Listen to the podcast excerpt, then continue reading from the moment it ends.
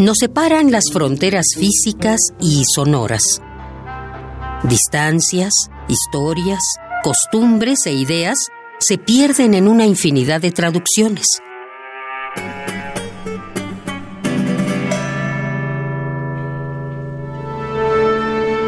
Pero hay una voz que todos entendemos. La música es el idioma universal. Radio UNAM presenta Segunda temporada 2018 de la Orquesta Filarmónica de la UNAM.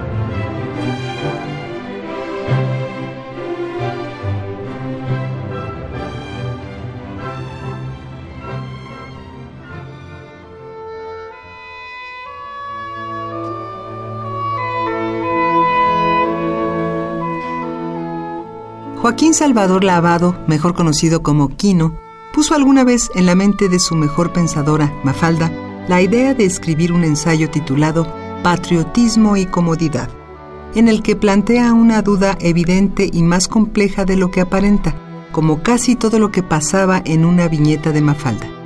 ¿El amor a la patria proviene sencillamente de que hemos nacido en ella? ¿O existen otros factores para desarrollar un amor al territorio en el que nacimos? Quienes han navegado libremente entre fronteras y sin imposición alguna, han elegido una nación como hogar. Tienen un panorama privilegiado y probablemente más objetivo a propósito del amor por un territorio. Los demás, los inmigrantes y desplazados, los exiliados o los perseguidos, o quienes nunca han podido elegir si podrían vivir en un lugar distinto del que nacieron, no podrían hablar de un amor nacido de la elección. Como seres sociales, necesitamos sentir que pertenecemos a algún lugar, y para algunos esta pertenencia es tan fuerte que buscan expresarlo social, política y artísticamente. Para este séptimo programa de la segunda temporada 2018 de la Orquesta Filarmónica de la UNAM, al cual te damos la bienvenida, queremos explorar distintos ángulos del nacionalismo en la música, desde aquellos que se apegaron a las ideas propuestas por él hasta aquellos que se basaron en su negación para conseguir piezas más universales. Y por si queda alguna duda, efectivamente, el nacionalismo musical es reconocible cuando el compositor utiliza elementos o materiales que se identifican como nacionales o regionales, ya sea con un guiño a la música folclórica o con el uso de ritmos, armonías y melodías comunes para un pueblo.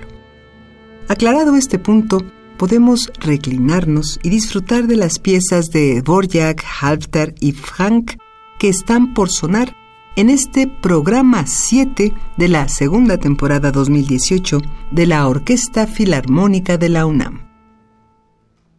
Como los demás músicos checos de la segunda mitad del siglo XIX, Dvorak no puede ignorar las dos corrientes esenciales con las que se componía en la Europa de su tiempo el ya mencionado nacionalismo y por supuesto el romanticismo que generalmente lleva de la mano. Curiosamente, el tema le ganó a la forma casi de manera inconsciente. El compositor utilizó ritmos y melodías de la música popular de la región de Bohemia a la que deseaba dedicar esta pieza que originalmente fue llamada Carnaval de Bohemia. Quizá este desliz se debió a la concepción de esta pieza dentro de una trilogía conocida como Naturaleza, Vida y Amor. Tres argumentos en los que concentró sus opus 91, 92 y 93 respectivamente. Así como la naturaleza fue lo central de la obertura en el reino de la naturaleza y el amor fue el tema de la obertura de Otelo, te presentamos a continuación el argumento de vida, el cual ganó por mucho a la identidad geográfica de la pieza.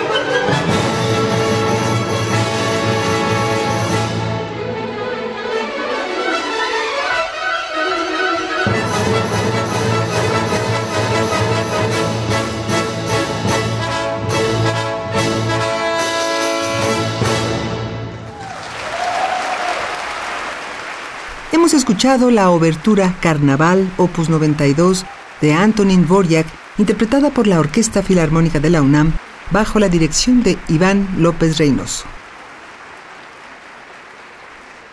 Rodolfo Halfter dio inicio a un copioso linaje de músicos gracias a que fue uno de los muchísimos nombres que antepuso la supervivencia al nacionalismo.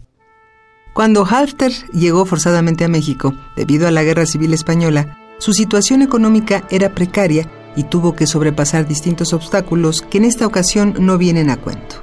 Baste decir que de la composición obtuvo la fuerza para sobreponerse a estos problemas y por suerte, cuando llegó a México, tenía ya un encargo pendiente. Durante su viaje en barco, recibió un radiograma de parte de Samuel Dushkin, el violinista norteamericano para quien Igor Stravinsky había escrito su Concierto en Re para violín. El encargo de Dushkin se concluyó en 1940 y se estrenó dos años después bajo la dirección de Carlos Chávez en una interpretación que gustó a todos menos al autor, quien en la soledad de su estudio realizó los cambios que creyó pertinentes. Ahora, en esta versión que dejó más complacido al compositor checo, escucharemos el concierto para violín de Rodolfo Halfter, interpretado por la Orquesta Filarmónica de la UNAM con la participación de Manuel Ramos en el violín.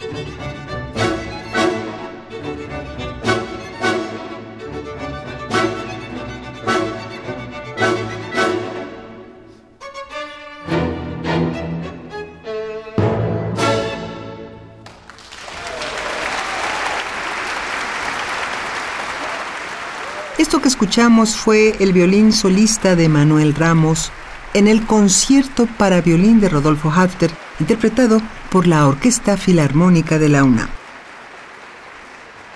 La composición de su sinfonía en re menor rodeó al músico belga César Franck de distintas controversias que no pudo vivir con absoluta plenitud, si consideramos que la obra se estrenó un año antes de su muerte. En primer lugar, porque la tradición francesa del siglo XIX rechazaba la forma sinfónica y el mismo Frank nunca había escrito una. Las sinfonías, según esta idea, debían dedicarse para los alemanes, de quienes Frank tomó prestada la sonoridad sin caer en el uso de nacionalismos.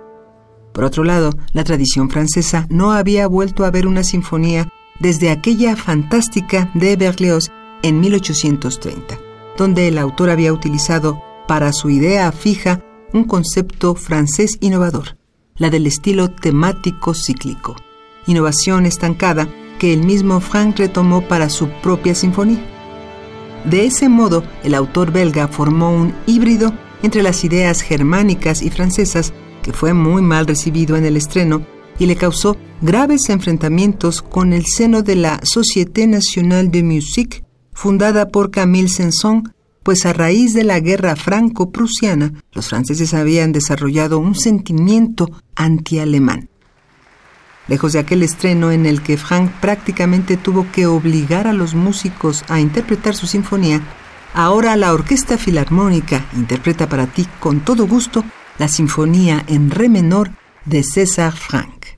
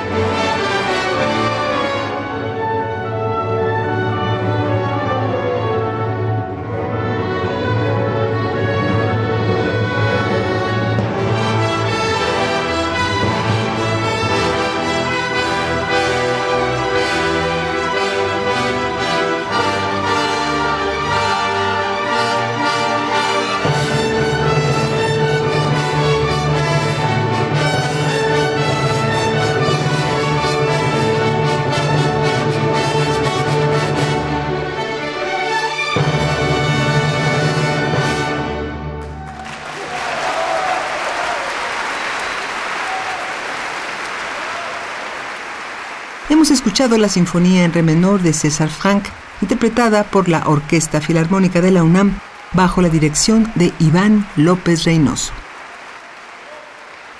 El nacionalismo no es un pensamiento ni radical ni anquilosado, no es esencia.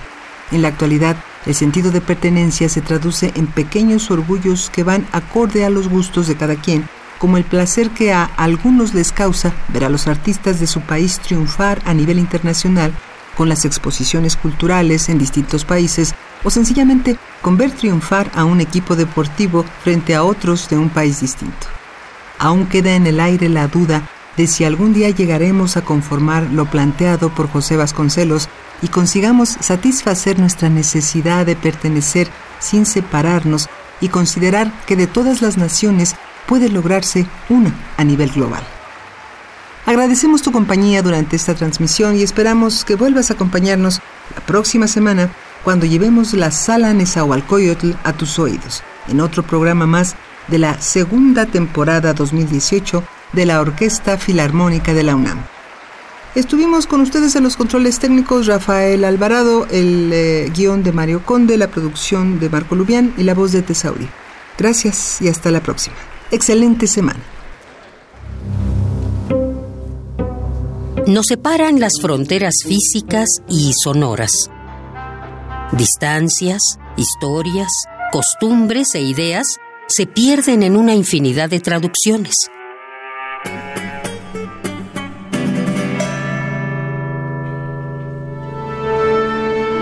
Pero hay una voz que todos entendemos. La música es el idioma universal. Radio UNAM presentó